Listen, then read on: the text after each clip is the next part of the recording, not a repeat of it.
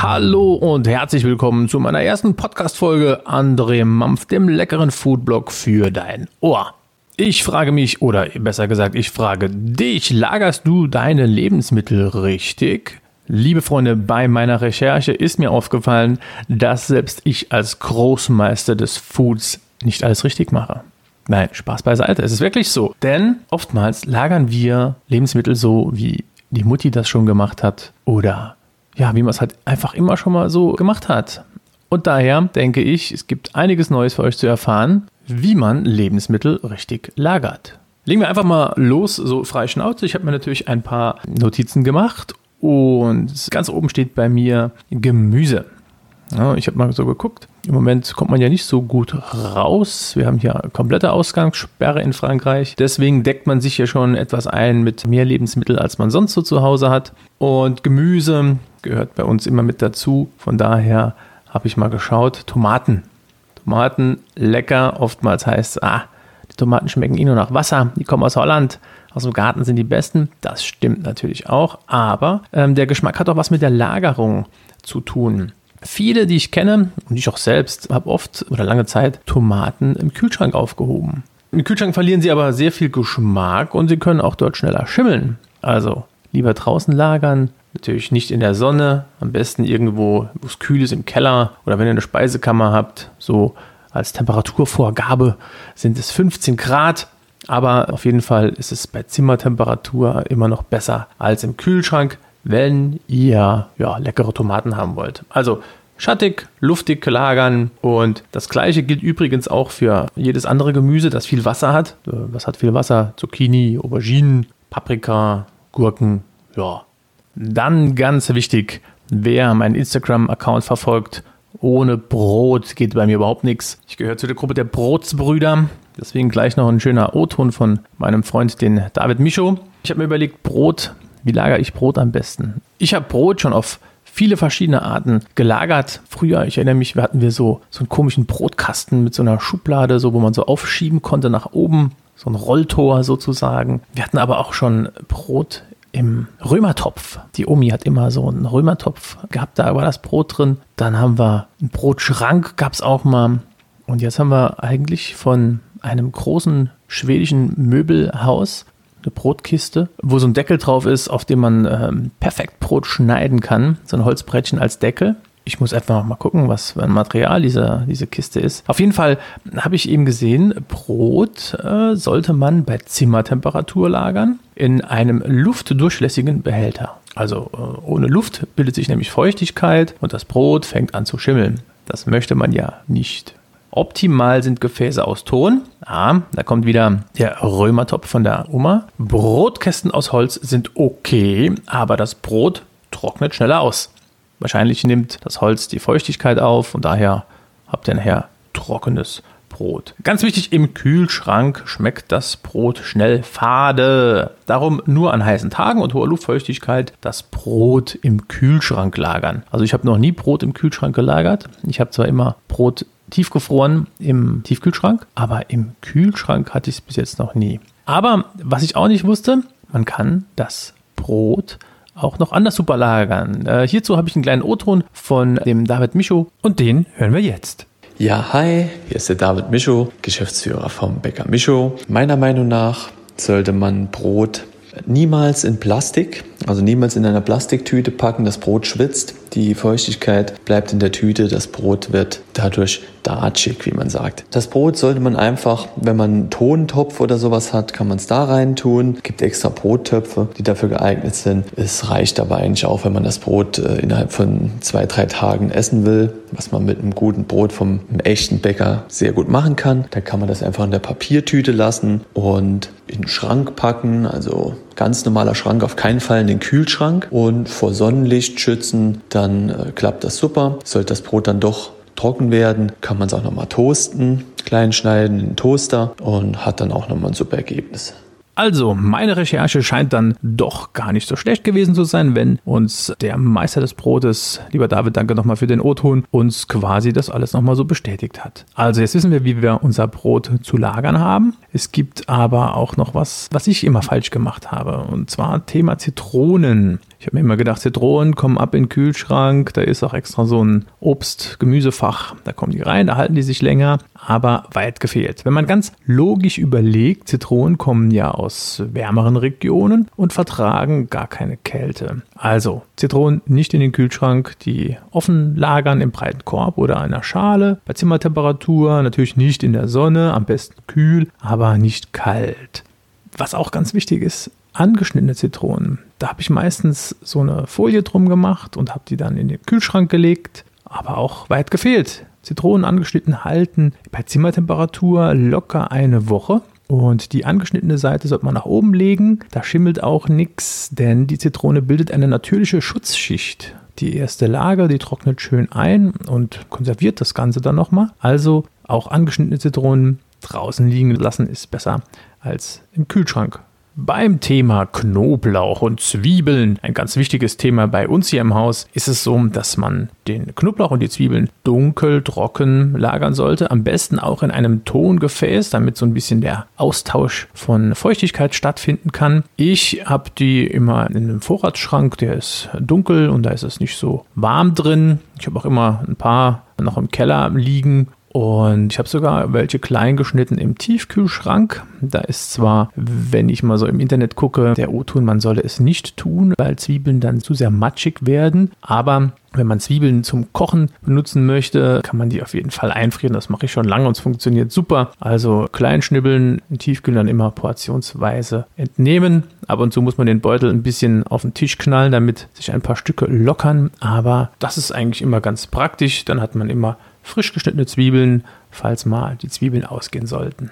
Kommen wir mal noch mal zum Thema Obst. Bananen, ein leidiges Thema. Viele von euch kennen das bestimmt. Die Bananen liegen im Kühlschrank und plötzlich sind sie ganz braun. Also im Kühlschrank bekommen Bananen generell schnell braune Flecken oder werden ganz braun. Also Zellgewebe ist geschädigt von der Kälte. Das ist wie bei den Zitronen. Bananen kommen eher aus wärmeren Regionen. Somit hebt man die Bananen auch besser. Bei Zimmertemperatur auf drei bis vier Tage halten die das aus, wenn man sie vor direkter Sonneneinstrahlung schützt. Natürlich wie bei allen anderen Dingen auch lieber etwas kühler lagern, aber nicht kalt.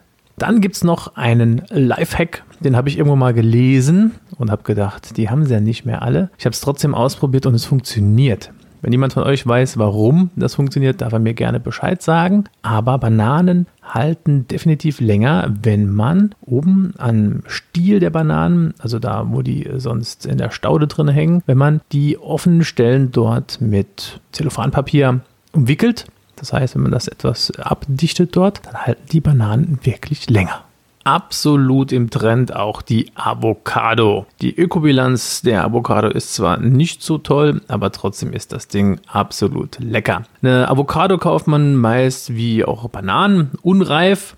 Deswegen sollte man harte Avocados bei Zimmertemperatur lagern, wo sie dann langsam nachreifen und weich werden. Reife Avocados isst man am besten so schnell wie möglich, sonst werden die auch innen drin braun und bitter und schmecken nicht mehr.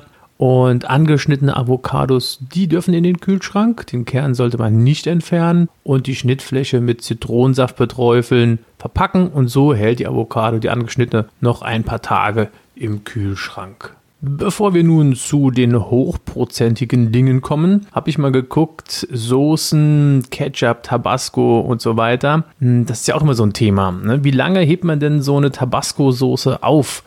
Was ist in Tabasco drin? Man muss mal überlegen. Oder generell scharfe Soßen, die haben neben den Chilis, die drin sind, meist nur Essig und Salz. Hm, Essig und Salz, das weiß man vielleicht schon. Das sind super Konservierungsstoffe für Lebensmittel. Tabasco oder scharfe Soßen mit Chili, die müssen nicht in den Kühlschrank, wenn sie geöffnet sind. Die Soßen kann man einfach an einem lichtgeschützten Ort irgendwo im Gewürzeschrank oder so noch für viele Monate aufheben. So, liebe Schnapsdrosseln und Co. Ein Thema natürlich auch hochprozentiges. Wo lagern wir unseren Alkohol oder wie lagern wir unseren Alkohol? Es ist zwar jetzt nicht unbedingt äh, Lebensmittel, aber es gehört ja schon irgendwo zum Genuss dazu. Deswegen das Thema Spirituosen, Whiskys, Brandweine, Wodka mit über 35 Prozent, die muss man nicht im Kühlschrank lagern. Geschlossene Flaschen mit Alkohol halten ja quasi ewig wenn man sie nicht wegtrinkt. Und auch geöffnete Flaschen, die verlieren relativ langsam das Aroma und den Alkoholgehalt. Der verflüchtigt sich wirklich langsam. Deswegen bei offenen Flaschen eine Lagerung bei Zimmertemperatur oder im Keller ohne direkte Sonneneinstrahlung. Ja, hält sich das wirklich noch super lange. Auch ein Thema ganz groß bei uns zu Hause. Wie lagert man den Honig? Ich stelle den Honig immer in den normalen Küchenschrank rein. Meine Frau räumt den Honig in den Kühlschrank. Aber wie lagert man Honig denn wirklich? Also ganz klar ist, im Kühlschrank ändert der Honig seine Konsistenz. Der ist dann natürlich hart und lässt sich schlecht streichen. Ansonsten, wenn er gut verschlossen ist, trocken und nicht geschützt, irgendwo in einem Schrank steht, hält er sich wirklich Jahre ohne an Qualität zu verlieren. Honig generell wenn man ihn äh, frei von Fremdkörpern lässt, also nicht mit dem Buttermesser reingehen oder Brotkrümel mit reinpackt, kann man ewig essen.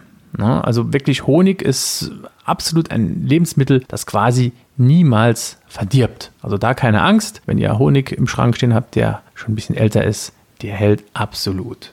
So, und nun zum Schluss der ganzen Geschichte kommen wir zu einem absolut geilen Thema. Das ist immer bei uns zu Hause ein kleiner Krieg. Und zwar das Mindesthaltbarkeitsdatum. Es gibt Produkte, Ganz im Ernst, da ist das Mindesthaltbarkeitsdatum totaler Quatsch. Gehen wir mal davon aus, dass ein Millionen Jahre lang gereifter Salzkristall sicherlich nicht ein Ablaufdatum hat, auch ganz sicherlich nicht das Ablaufdatum, das auf der Salzverpackung steht. Genauso ist es mit Reis. Reis ist ewig lang haltbar. Also da kann man wirklich das Mindesthaltbarkeitsdatum völlig ausblenden. Der normale weiße Reis halt, Basmati, Wildreis, Jasminreis. Also wenn man wirklich dort bei trockener, luftiger Aufbewahrung den Reis aufhebt, wird der nie schlecht. Eine einzige Ausnahme gibt es. Es gibt diesen äh, etwas länglichen Naturreis, der ist so ein bisschen braun und der hat ein bisschen höheren Fettgehalt als der normale weiße Reis. Den sollte man nicht unbedingt ewig aufheben. Was auch absolut lange haltbar ist, ist Soßenbinder. Also wenn es reine Maisstärke ist, also dieses Pulverchen, was ihr benutzt, wenn eine Soße zu flüssig ist, wenn ihr das da einrührt, Maisstärke kann man unendlich lange verwenden. Es ist ganz klar, am besten in einem Glas oder so fest verschlossen und nicht feucht. Dann kann man wirklich Maisstärke über Jahre lang benutzen ich hatte gerade eben das Thema Salz. Natürlich äh, gibt es auch ein anderes Kristall, das ihr wahrscheinlich etwas lieber mögt. Das ist der Zucker. Zucker könnt ihr auch eine Ewigkeit aufheben. Das Einzige, der Zucker verklumpt dann manchmal, wenn ein bisschen Feuchtigkeit einzieht, aber ansonsten, wenn Zucker luftdicht abgeschlossen aufbewahrt wird, kann er jahrzehntelang überleben, weil auf dem Zucker können keine Bakterien überleben. Also von daher ist Zucker immer eine Bank. Ich lagere auch Zucker oftmals in einem großen Glas und stecke da ein paar Vanilleschoten rein. Die geben dann auch einen leckeren Geschmack ab an den Zucker. Da habt ihr selbstgemachten leckeren Vanillezucker. Ja, die Spirituosen hatten wir ja eben schon. Also Schnaps unendlich lang aufhebbar. Wenn ihr vom Uropa noch irgendwo eine Flasche Schnaps habt im Keller oder auf dem Dachboden, der ist auf jeden Fall genießbar und sicherlich auch lecker. Weinessig, Essig allgemein ist auch super lange haltbar. Auch Ahornsirup, das ist ja auch die Sache mit dem Zucker, ist extrem lang haltbar.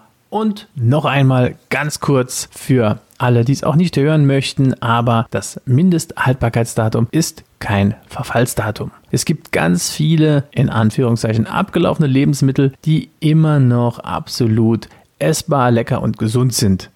Wenn man guckt, in Zahlen schmeißt jeder Deutsche im Durchschnitt 82 Kilo Lebensmittel pro Jahr in den Müll. Das ist wirklich sehr, sehr viel, wenn man überlegt, dass irgendwo anders Leute verhungern. Von daher ruhig eure normalen Sinne nutzen. Ihr könnt riechen, schmecken. Manchmal sieht man es auch, wenn es nicht mehr gut ist. Aber im besten Fall, wenn es gut aussieht, gut riecht, dann wird es meistens auch noch gut schmecken. Also, ich wünsche euch viel Spaß jetzt beim Durchforsten eurer Küche, eures Kühlschranks Und schaltet nochmal ein, würde mich sehr freuen. Ihr dürft gerne Kommentare abgeben. Ja, in diesem Sinne, bleibt hungrig auf das Leben. Bis bald.